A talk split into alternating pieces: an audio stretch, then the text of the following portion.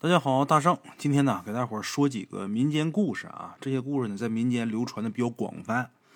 先说第一个啊，这事儿呢是鬼友七岁的时候，呃经历过的这么一件事儿啊。他们村里边啊有这么两个男孩，这两个男孩呢咱们鬼友都认识。这件事儿呢轰动了整个村子。那年夏天呢中午的时候，大概是放暑假吧，俩孩子呢那时候应该是上五年级啊六年级左右。这俩孩子呢，出去到庄稼地里边去玩，在他们当地呀，有这么一个禁忌，就是最起码咱们归有他们那个村子附近啊，都有这么个说道，什么呢？就是正午时分呢，不宜出门，也不要去野外。为什么？因为正午时分呢，是一天当中最凶的时辰。那位说了，那正午时分怎么可能是最凶的时辰呢？那不是每天太阳最大最烈的时候吗？这些东西吧，讲究一个阴阳相衡。这个极阳的时候啊，反倒是离极阴最近的时候。哎，他们村有这个说道：正午时分不宜出门，更不要去野外。哎，那个时候村里大中午的时候几乎是看不见人。但是这俩孩子，因为正是假期期间，他们俩呀玩的特别疯，管不了那么多，也不知道这些大人口中的禁忌啊到底是什么意思啊。不管那个。玩上头了，管不了了。那天中午啊，他们就跑到村外的一个野地里边去了。正巧合的是啊，这野地当中啊，有一口废弃的机井。其实这井不深，就过去那种灌溉田地用的那洋井啊，其实并没有多深，都是人挖的。这井原来就是呃用来抽水浇地的。这俩孩子跑到这块野地里之后啊，两天以后，这尸体啊。才被人发现，在这口井里边死俩孩子，这事儿闹大了。村口有一个老人回忆起这件事的时候啊，这老人他们家呀就在村口住，距离这出事的地点也不远。事发当天呢，这老人呢就在自个儿家的院子门前闲坐着，他就发现呢有两个孩子飞快的从打他们家门前经过，哎。注意我的用词啊！老人说的是飞快的从他们家门前经过。老太太就形容啊，这俩孩子走的特别快，就跟飞似的。更让这老人惊讶的是什么呢？他发现这俩孩子走啊，感觉好像脚不沾地。哎，老人当时出于好心还喊了一声，但是这俩孩子没反应，飞快的直奔那片野地就去了。老人当时以为是自己眼花了，也就没太多想，一直到出事了，哎，才知道那天这两个孩子的行为反常。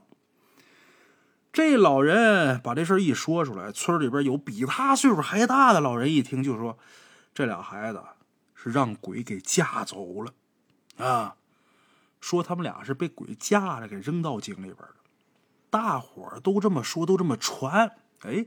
有个年纪更大点的孩子也说了，就说那口井啊，确实有点问题。为什么？因为他曾经啊，在那个井附近呢打过猪草，家里边养猪，过去不是喂饲料，都得给打猪草。他打猪草的时候，有一天呢，无意当中往那井里边看了一眼，他就发现这个井里边有一颗特别大的珠子，而且这珠子在井底呀烁烁放光，发出的那个光啊，五彩斑斓，特别好看。他看见之后特别兴奋，以为这是宝贝呀，当时就想往下跳去拿那个珠子去。但是等他到井边，可能也是冥冥当中自有天意吧，或者说家里边有这些个呃老人保着吧。反正那天他到了井口之后，他突然间就闻到一股恶臭，哎，一闻到这股味儿，心里边就有一种不好的预感，他就没往里跳。等再往井里边看的时候，那珠子就没了。之后他就害怕了，就离开那地方。哎，那么说村里边死了两个孩子，这事儿不可能不惊动关家呀。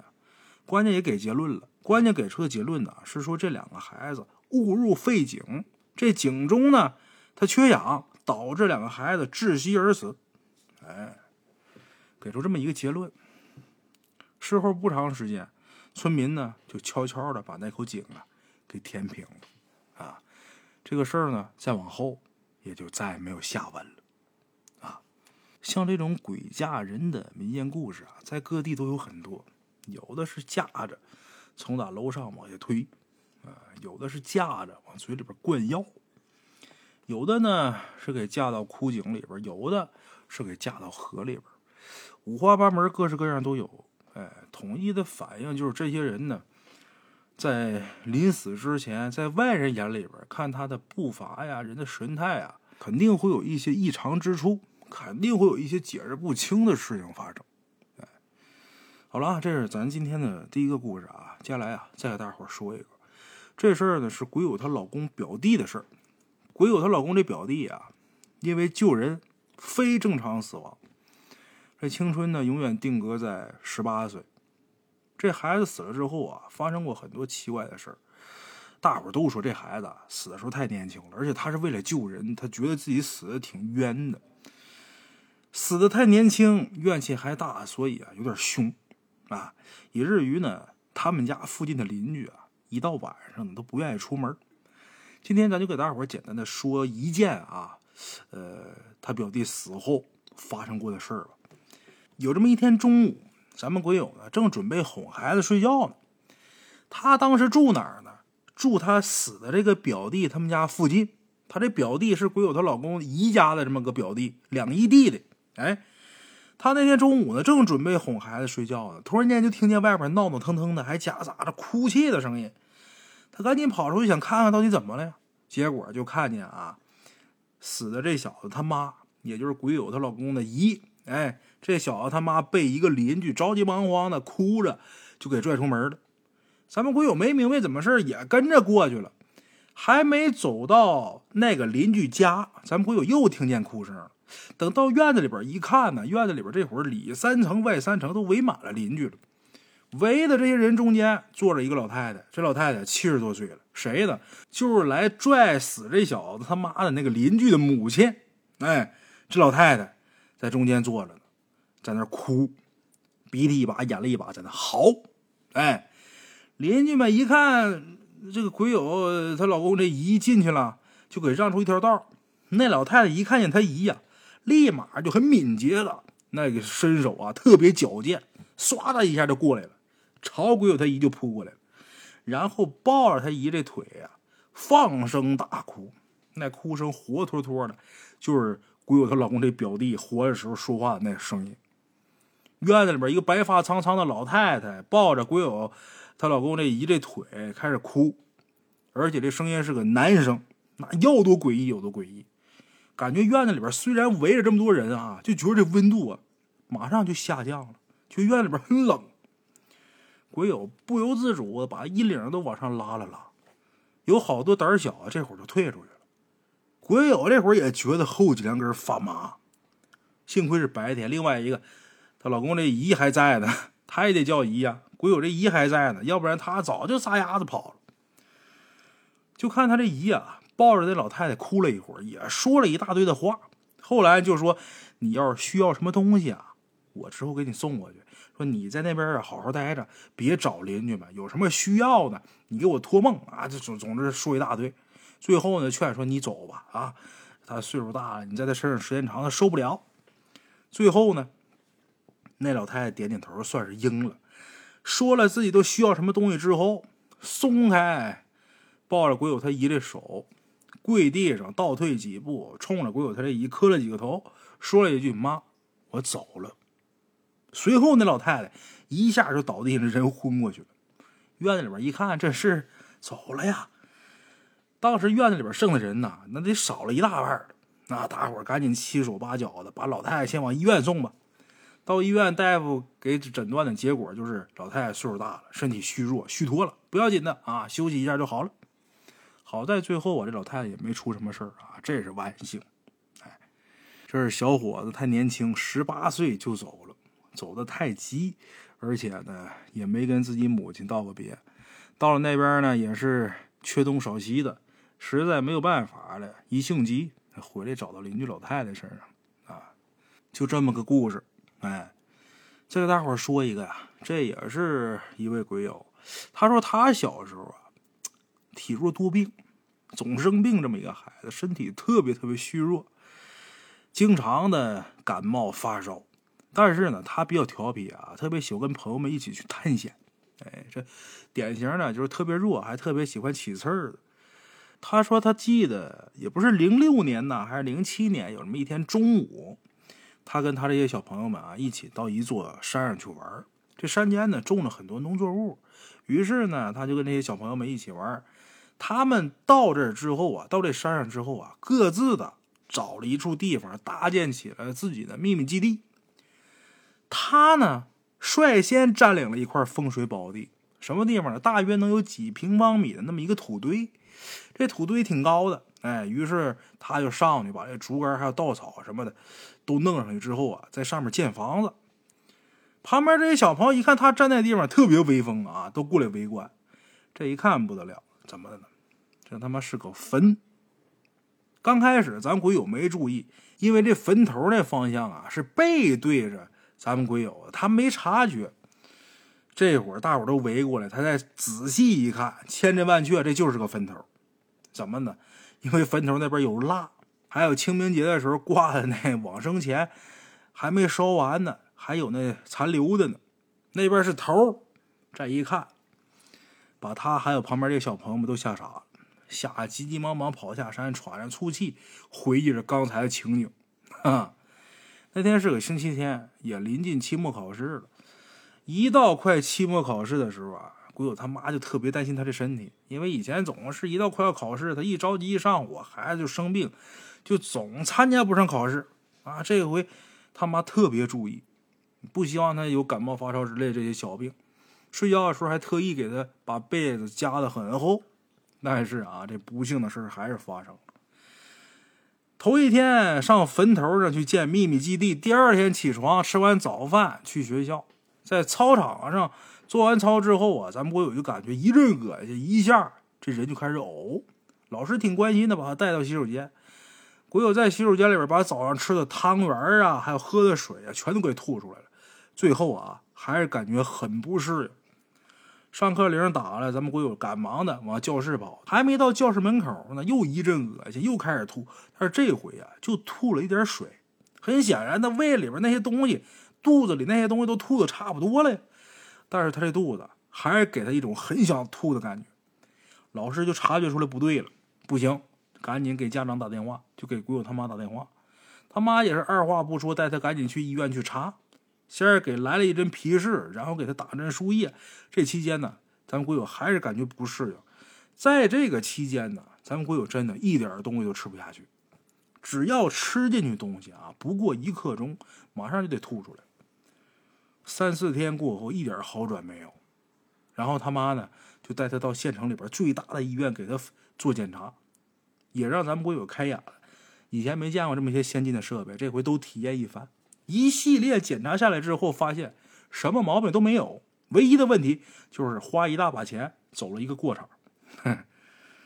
咱们国友在医院呢住了两个星期，这期间一直伴随着呕吐、痛苦，还有体重严重下降，就能吃一点稀饭，而且吃完之后过一会儿还得吐出来，那人扛不了那么折腾，谁受得了？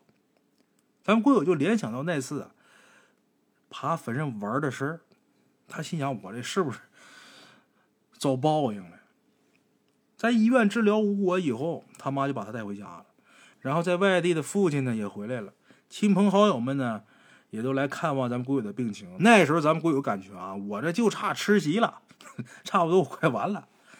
但是呢，心想我死也得死个明白。他就把那事儿啊。上坟上怎么怎么去玩这事儿，无意当中爬到那坟头上的事儿，就如实跟他妈说了。他妈听完之后，先是把他给骂了一顿，哎，可是紧接着赶紧找明白人，谁呢？正好在老家，咱们鬼友的三舅爷来看他。他这三舅爷呀，懂点这些东西。他这三舅爷呀，等于就是他们那村里边的半仙儿，哎，赶紧找这个。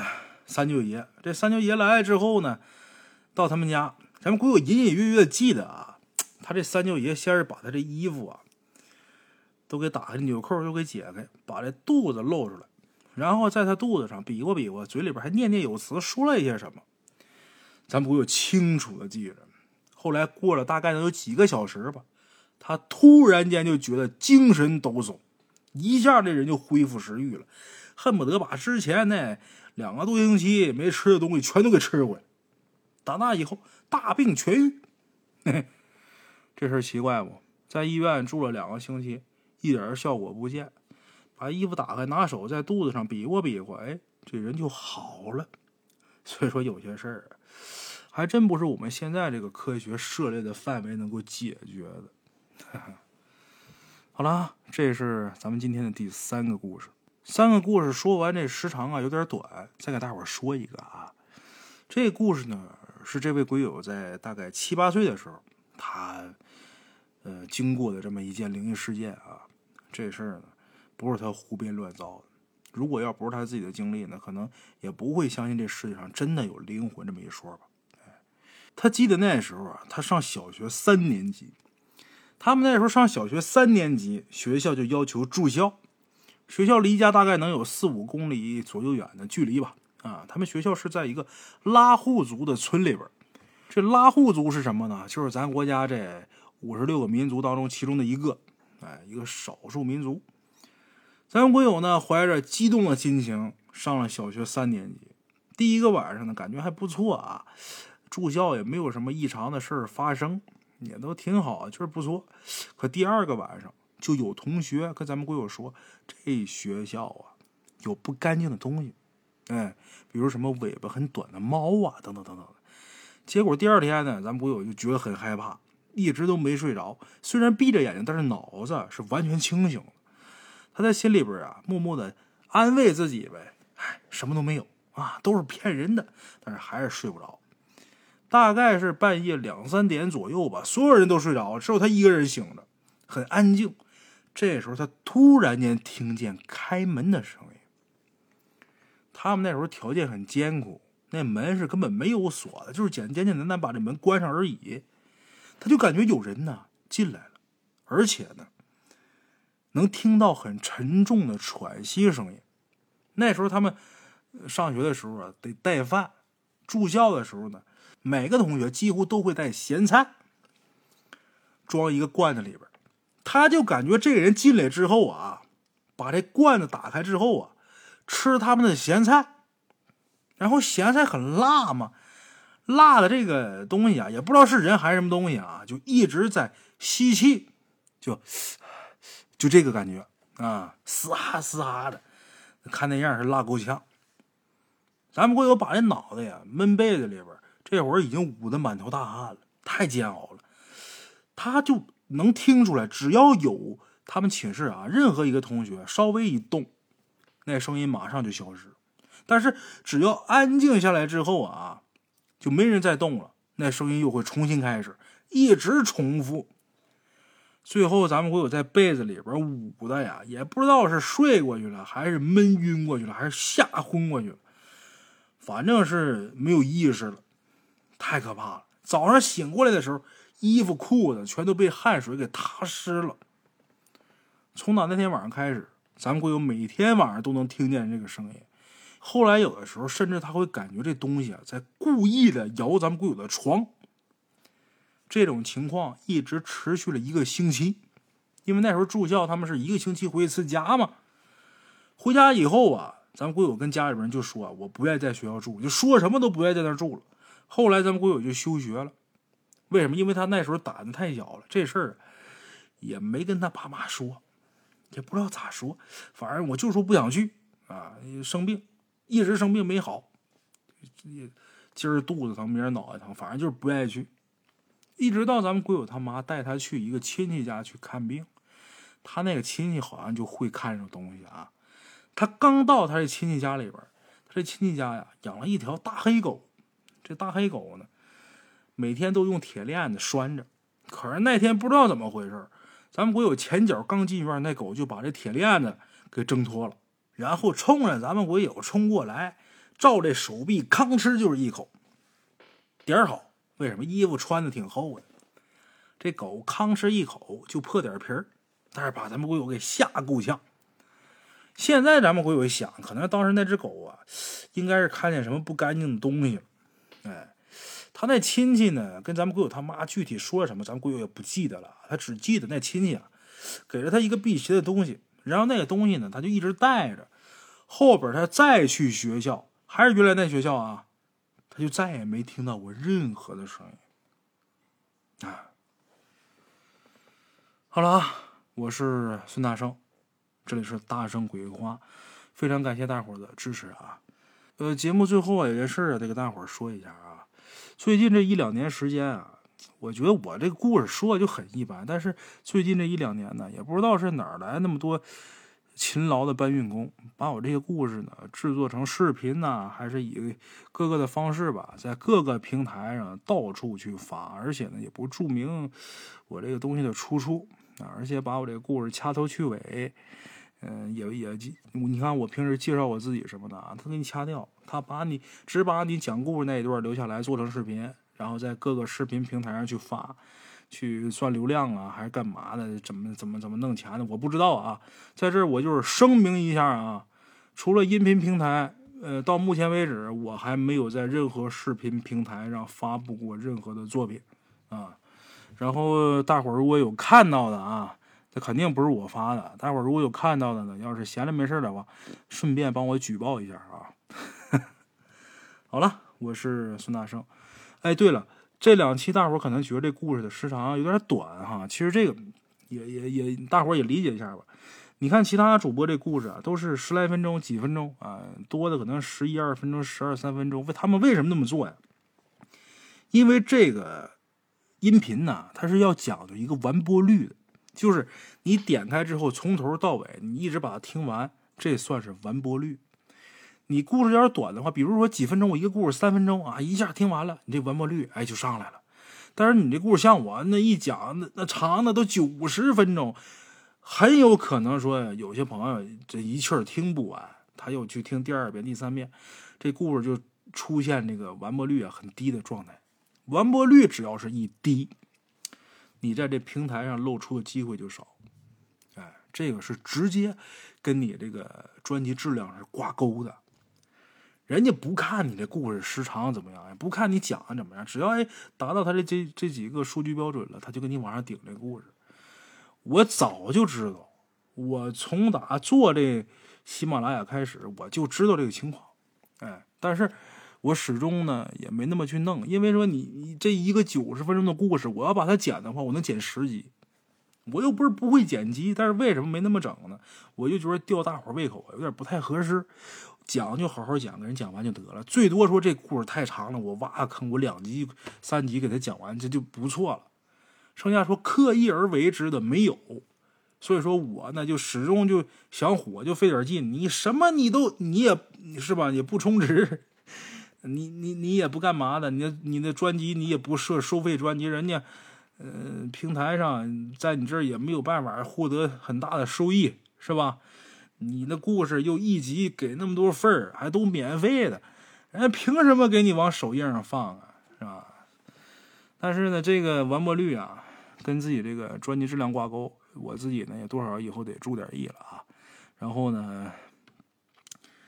嗯，也不能说总给大伙说短的，但是隔三差五得说几集，时长不是特别长的，然后也给自己的完播率往上顶一顶，因为我这个也还得生存呢，咱这大圣鬼话也还得播呀，啊，所以列位多多包涵吧，啊，好了啊，今天就到这儿，咱们下期见。